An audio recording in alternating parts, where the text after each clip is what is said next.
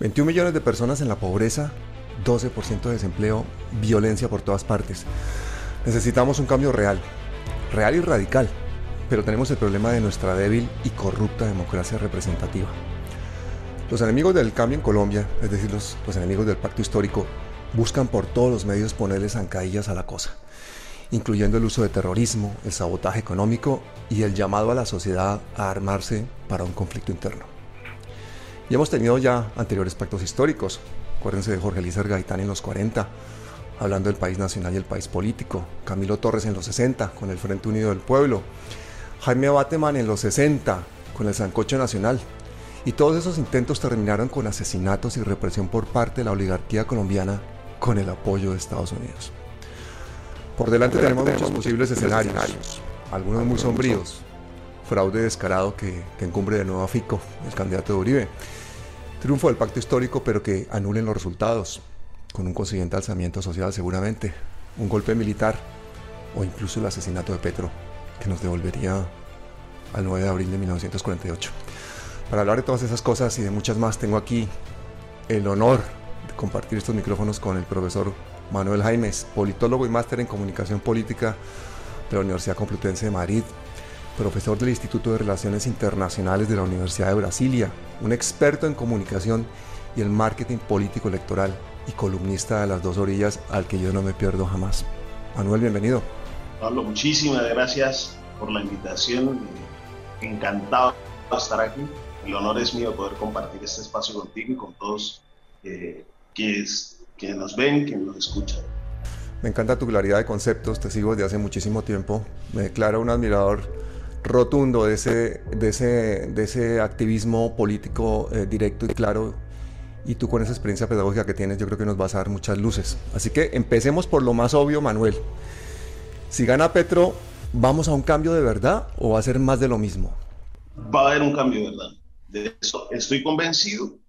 Sin embargo, hay que decir que ese cambio no es inmediato y no es tan fácil como se pretende. ¿no? Hay una cuestión de, de, la gestión de las expectativas.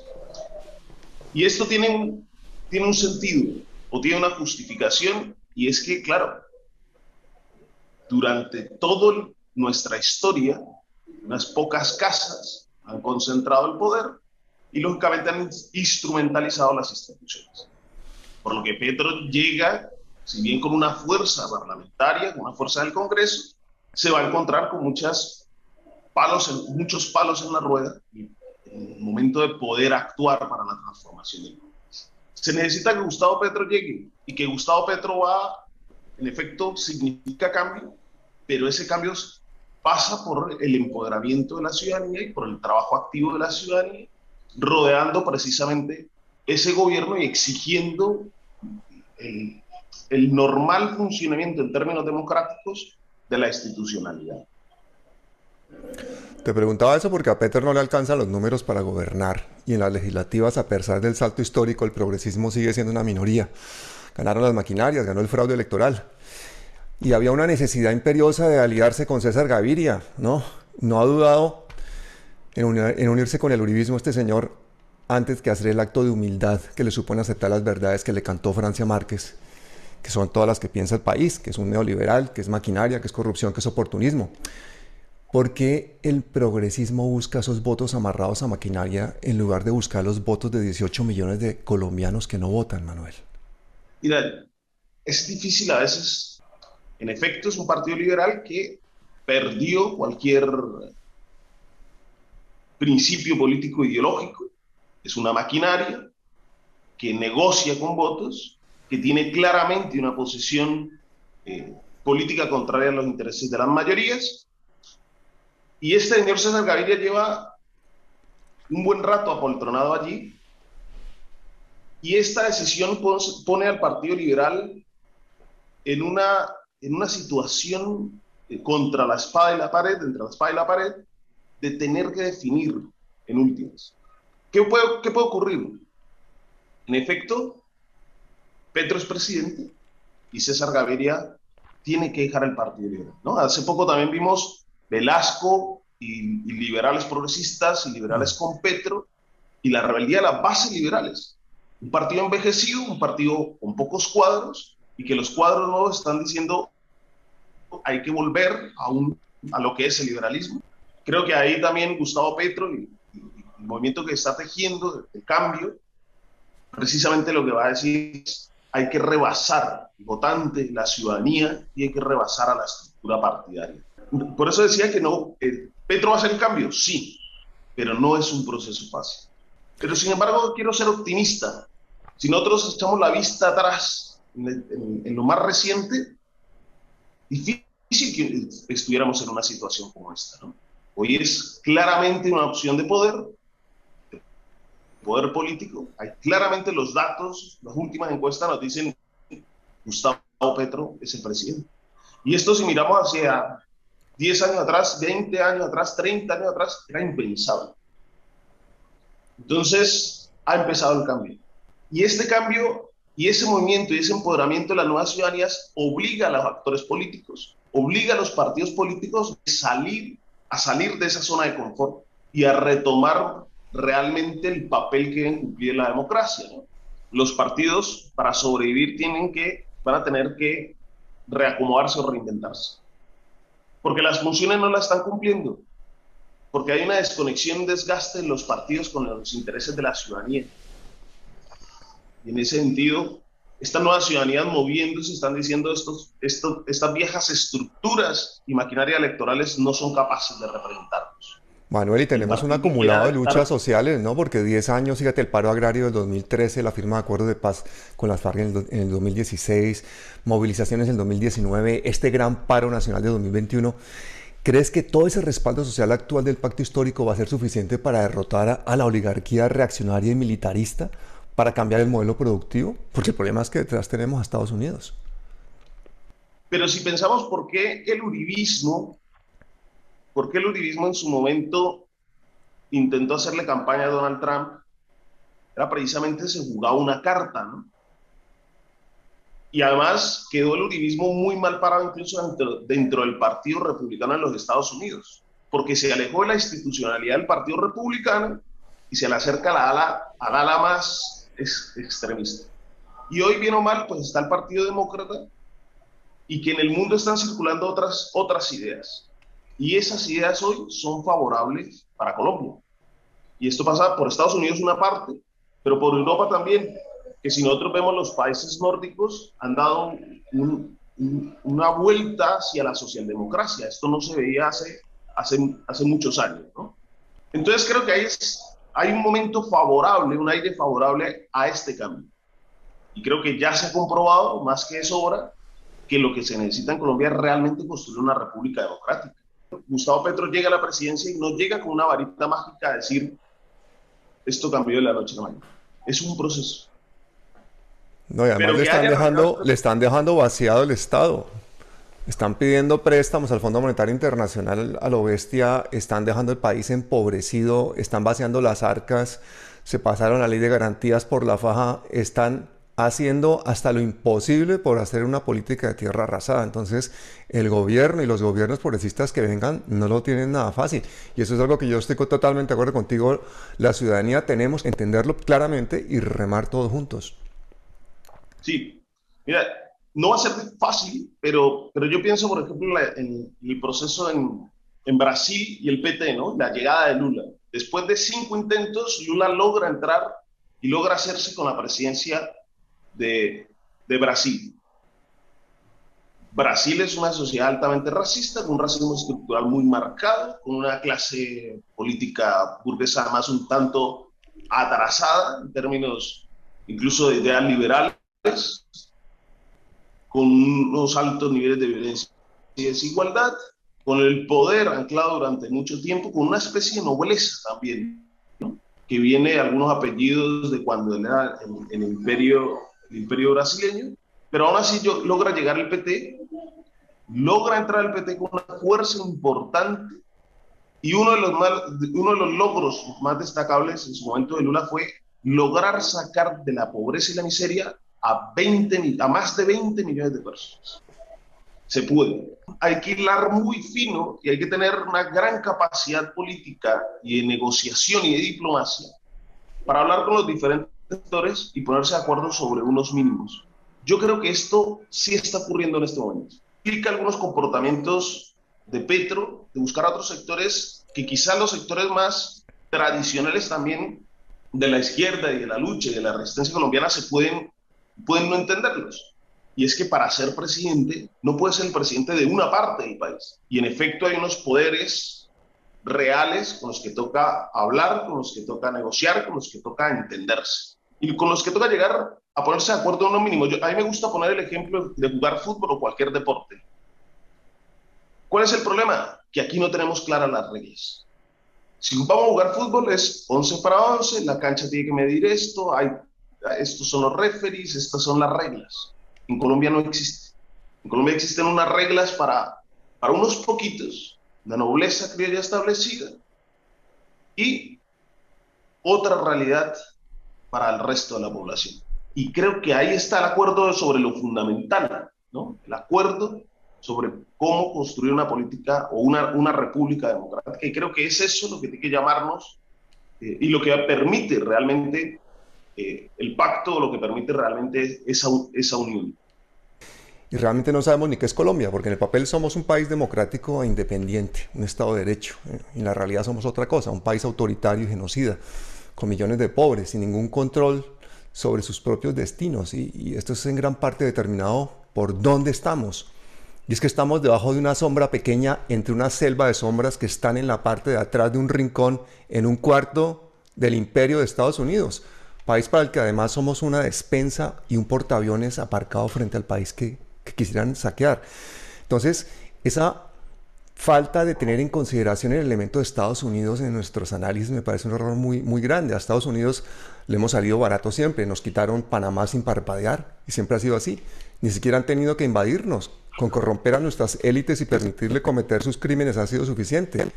Así que admitámoslo, somos una república bananera, más literalmente, porque recordemos la masacre de las bananeras, los crímenes de la United Fruit Company, que además de tener a sus trabajadores colombianos como esclavos no pagó impuestos durante 40 años. Pero también recordemos que Estados Unidos siempre busca salir de sus crisis internas y de las amenazas al dominio del dólar, pues de una forma brutal, inventándose guerras guerras que dicen que son para defender la libertad o para llevar ayuda humanitaria a pueblos oprimidos por dictadores que ellos muchas veces son los que han puesto, pero que en realidad son solo excusas para saquear. Y los ejemplos abundan en la historia reciente, ¿no? En Yemen, Afganistán, Irak. Cualquier excusa que amplíe los mercados de sus grandes empresas, porque esas empresas norteamericanas son las que financian a los políticos y por eso son el corazón del sistema, la verdadera razón de tener mil bases militares alrededor del mundo. Y hace business plan es a lo que le llaman seguridad nacional y ahí estamos metidos nosotros en nuestro sancocho nacional. Por eso esas disputas imperialistas entre Estados Unidos y Rusia por Ucrania o entre Estados Unidos y China por el control económico y tecnológico del planeta nos afectan tanto o más que los pésimos resultados del gobierno de Iván Duque, que hundió aún más el prestigio del uribismo y que se va quemando las naves y vaciando los cajones en lo que constituye el saqueo de recursos públicos más grande de la historia reciente, para dejar a, un Petro como sucesor de un país en medio del agravamiento de la guerra y de la pobreza. Entonces, yo creo que no solamente ha sido esa falta de empatía por parte de la población y esa falta de compromiso por parte de la población, sino que nos hace nos ha faltado una visión de conjunto de quiénes somos y a qué estamos sujetos dentro del panorama internacional. Me gustaría saber tú, tu opinión al respecto. Mira, eh, lo que dices lo comparto completamente, ¿no? Esos, esos intereses, esa política externa de los Estados Unidos no suele cambiar. No importa quién llegue, no importa si es el demócrata o el republicano, los Estados Unidos tienen una política externa muy estable. Y Estados Unidos, claro, nosotros somos el patio trasero de los Estados Unidos, retaguardia estratégica que de ninguna manera él puede perder. Es fundamental para sus intereses en el mundo. Pero las formas sí pueden cambiar. Las formas sí pueden cambiar. Y creo que está ahí en un momento de poder blando. Quizás los Estados Unidos van a avanzar en un poder blando, pero les conviene incluso. Y ahí está de poder ver en medio de la situación de crisis los espacios que no son favorables tanto al núcleo de poder de los Estados Unidos como al núcleo de poder de la Unión Europea les conviene una Colombia república democrática. Una Colombia que se asemeje más a lo que a, algunos estados homologados a nivel, eh, digamos, occidental de lo que vendría a ser una república democrática. Y esto, para la realidad colombiana, ya es un salto increíble. Porque en efecto lo que vimos, lo hemos vivido en los últimos tiempos y sobre todo con el uribismo, ha sido un régimen con claramente líneas autoritarias y totalitarias. Y esto es insostenible. Si usted sigue metiendo fuego a la olla a presión, la olla revienta. Si no hay por donde esta libere la presión, va a reventar. Y yo decía que los tiempos van cambiando. Entonces, por ejemplo, eh, este año esperamos elecciones en Brasil. Y lo más probable es que Luis Ignacio Lula da Silva sea nuevamente mm. presidente del Brasil. Pero miremos que es que incluso a los Estados Unidos no les sirvió Jair Mesías Bolsonaro. Esa era la agenda de Donald Trump. Pero a los Estados Unidos no le era, no le era tan, tan favorable. Yo creo que ahí sí hay una apuesta, porque en la medida, incluso económica, ¿no? Pues es que imagínate sacar una cantidad de millones de personas de, una situación de vulnerabilidad o pobreza o miseria. Esto le sirve al, mercado y le sirve a grandes a inversionistas y le sirve a grandes, a grandes empresarios. ¿no? Con, con, lo que pasó en Brasil, los que más ganaron fueron los empresarios. La economía, sacar 20 millones, pues aumentó la demanda y esto hizo que el aparato productivo pues, pues se desarrollara yo creo que, hemos visto menos interferencia ahora mismo de los Estados Unidos y ha sido un error. Ha sido por parte del error del, uribismo, porque el uribismo le apostó al extremismo en, los republicanos. Y Donald Trump salió de la escena y eso le pasó factura al uribismo. Y aquí quisiera poner una, ahora que tú decías, bueno, a pesar de la crisis y la situación de, Duque, creo que Duque, claro, nos, nos ha causado muchos problemas, nos ha causado estar en una situación cada vez más precaria, pero sin duda es el mejor jefe de debate político de Petro. Es el mejor jefe de campaña de Petro. La lo que pasó con las pensiones. Petro habló de las pensiones y dijo, mire, el sistema pensional, lo que pasó en Chile. Y a los tres días o menos sale este personaje y le da, le da toda la razón. Y ahora que hablabas del uribismo y de esos intentos por romper la, la, paz, también recordemos que, que, la paz se rompe de otras formas también. Porque Santos, por ejemplo, que fue exministro de Defensa de Uribe, firmó una paz neoliberal, sin justicia social, sin reformas democráticas y la sepultó cuando su ego lo hizo convocar un absurdo plebiscito por la paz, en que el uribismo, como siempre, tenía pues la campana del miedo y el fraude organizado. Santos firmaba la paz en La Habana mientras le intentaba vender Santurbán a los árabes y el resto del país a cacaos nacionales y extranjeros, sin olvidarse de que nos metió en la OTAN para asegurarse aún más nuestra servidumbre al complejo militar industrial norteamericano. Así que el incumplimiento de, estos acuerdos de paz y su descomposición nos tienen ante un nuevo ciclo de violencia con el ELN y las disidencias de las FARC reorganizándose y la ultraderecha aprovechando para pescar en río revuelto con su brazo armado paramilitar. Entonces yo creo que no necesitamos una paz neoliberal. Por eso me gusta tanto cuando Francia Márquez le canta la, tabla al neoliberalismo de, César Gaviria, porque una paz neoliberal no es paz. Sí, eso, yo estuve, entonces estaba en España, estuve en el Centro de Estudios Estratégicos de la Defensa de España, el CCD. Y estaba un personaje que ha sido asesor del gobierno colombiano y del uribismo. Y claro, estaba altos mandos militares de España y, yo les preguntaba, esto estaba el proceso de paz inicial. Y les pregunté qué era lo que pasaba. Y lo que todos los de la mesa dijeron, lo que sabemos es que se va a acordar todo sin cambiar nada. Yo les preguntaba, ¿no? Están entonces altos mandos militares españoles y estaban unos asesores militares que han trabajado con el uribismo y con el gobierno colombiano. Y yo les preguntaba por la paz. Y lo que me dijeron o lo que dijeron ahí, expresaron en público en el evento, el acto fue, se trata de acordar todo sin cambiar nada. Lo que se quiere y el propósito es acabar con la marca FARC. Y esto era cuando, habían, cuando apenas empezaba los diálogos.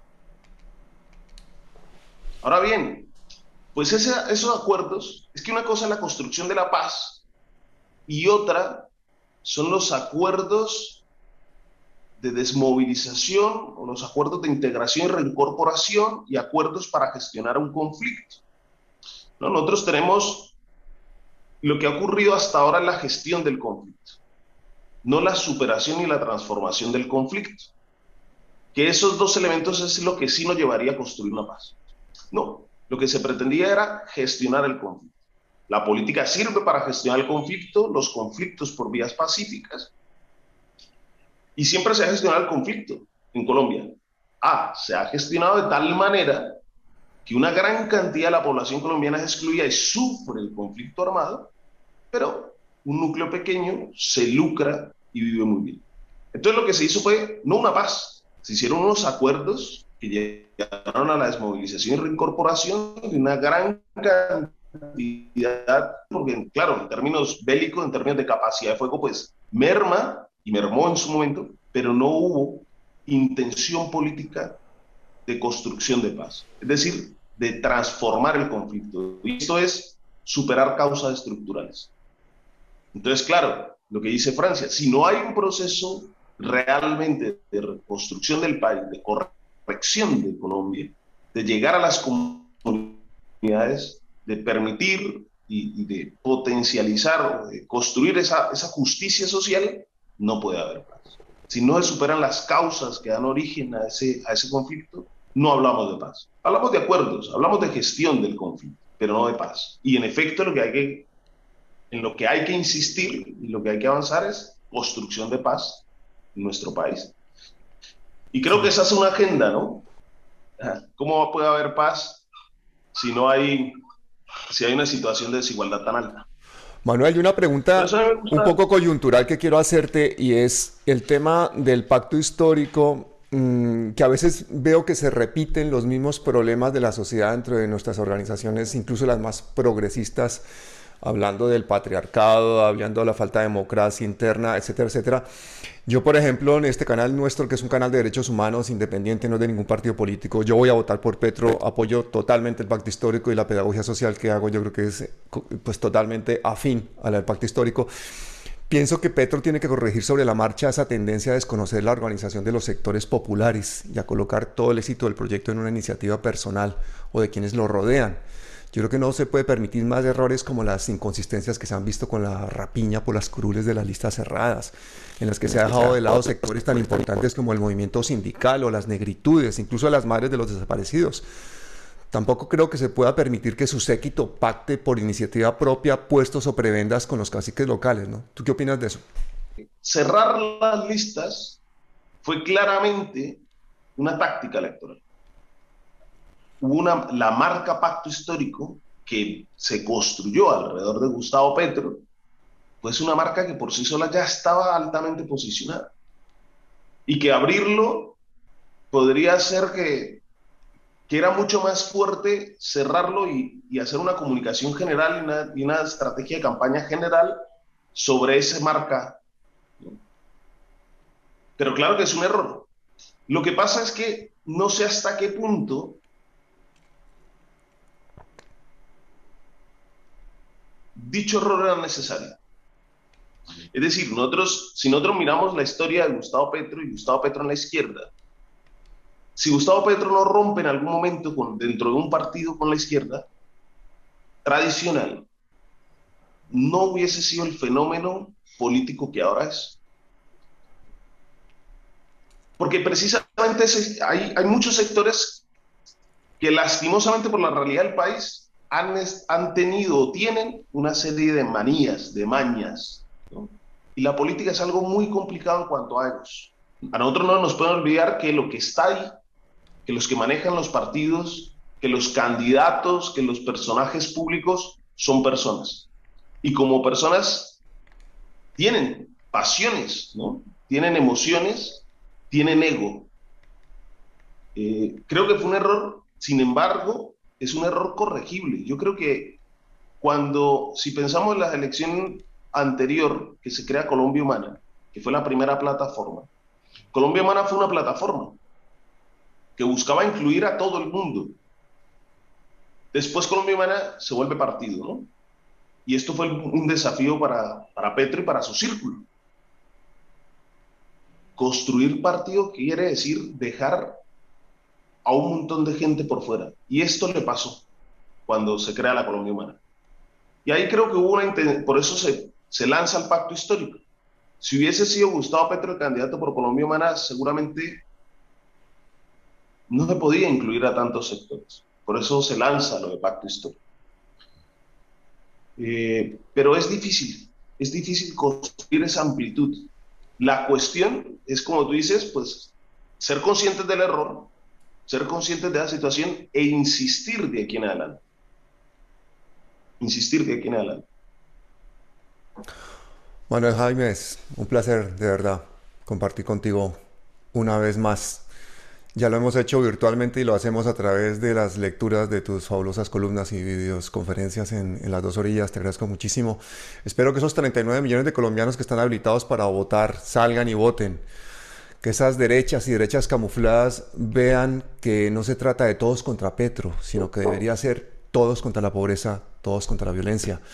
Recordemos que esas movilizaciones sociales que han costado la vida de cientos de personas inocentes en las calles son la verdadera resistencia al régimen y te agradezco muchísimo por haber estado en Palabras Mayores. A ti muchísimas gracias Pablo, encantado por este espacio y, a tu disposición permanente. No va a ser la última vez, eso te lo aseguro. Gracias, Pablo. Cuídate mucho y hasta siempre.